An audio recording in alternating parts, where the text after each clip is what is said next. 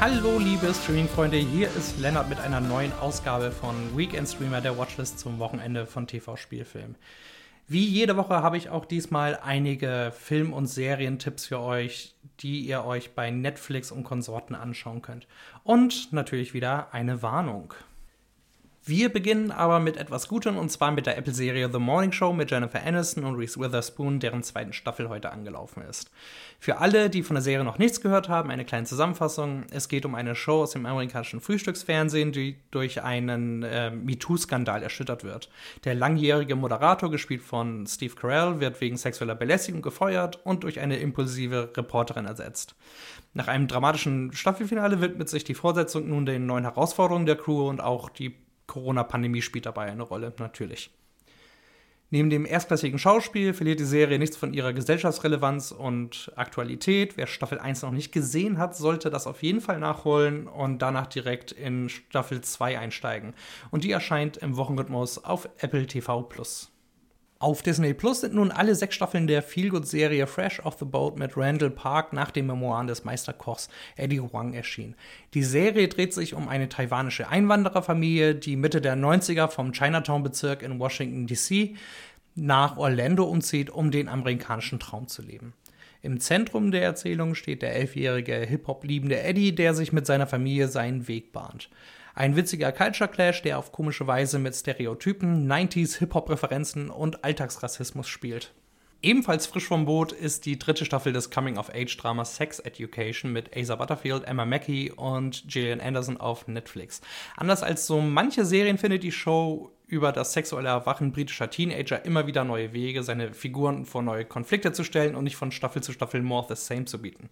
Themen wie Sexualität, Selbstliebe, Freundschaft und Emanzipation werden wieder in einer stimmigen Balance aus Humor, Emotionalität und Drama aufgearbeitet und mit frischen Storylines versehen. Also eine klare Empfehlung.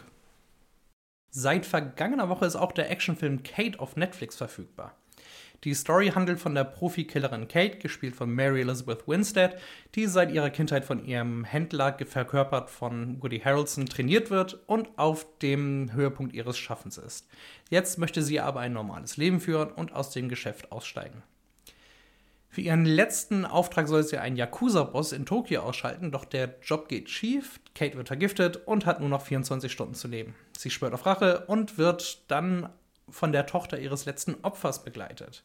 Für mich ist der Action ein insgesamt gelungener Mix aus Crank, Nikita, John Wick und ich schätze Tokyo trifft.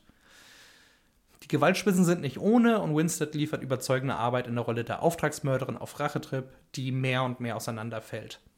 Allerdings ist der Film und der Twist am Ende nicht sonderlich originell, ein bisschen zu lang und die Welt wirkt weniger ausdefiniert als zum Beispiel John Wick. Dafür gibt es fette Action, was manchmal auch genügt. Weiter geht es mit der Gaunerkomödie Logan Lucky von Steven Soderbergh. Hier spielen Channing Tatum, Adam Driver und Riley Keough drei Geschwister, die die Einnahmen eines bevorstehenden NASCAR-Renns stehlen möchten. Dafür brauchen sie aber noch den Safeknacker Joe Bang, grandios von Daniel Craig gespielt. Joe sitzt aber noch im Knast und muss ausgebrochen werden. Soderbergh ist bekannt für seine spaßigen Heistfilme und auch Logan Lucky bietet wieder eine rasante, smarte Krimikomödie mit einer Menge Galgenhumor. Quasi Oceans 11 mit Hinterwäldlein. Und nein, ich meine nicht die Darsteller, sondern ihre Figuren, um das mal kurz klarzustellen. Dazwischen befindet sich noch eine herzige Familiengeschichte, die das Ganze für mich rund macht. Den Film gibt es neuerdings in der Flatrate von Amazon Prime Video und bei Join Plus.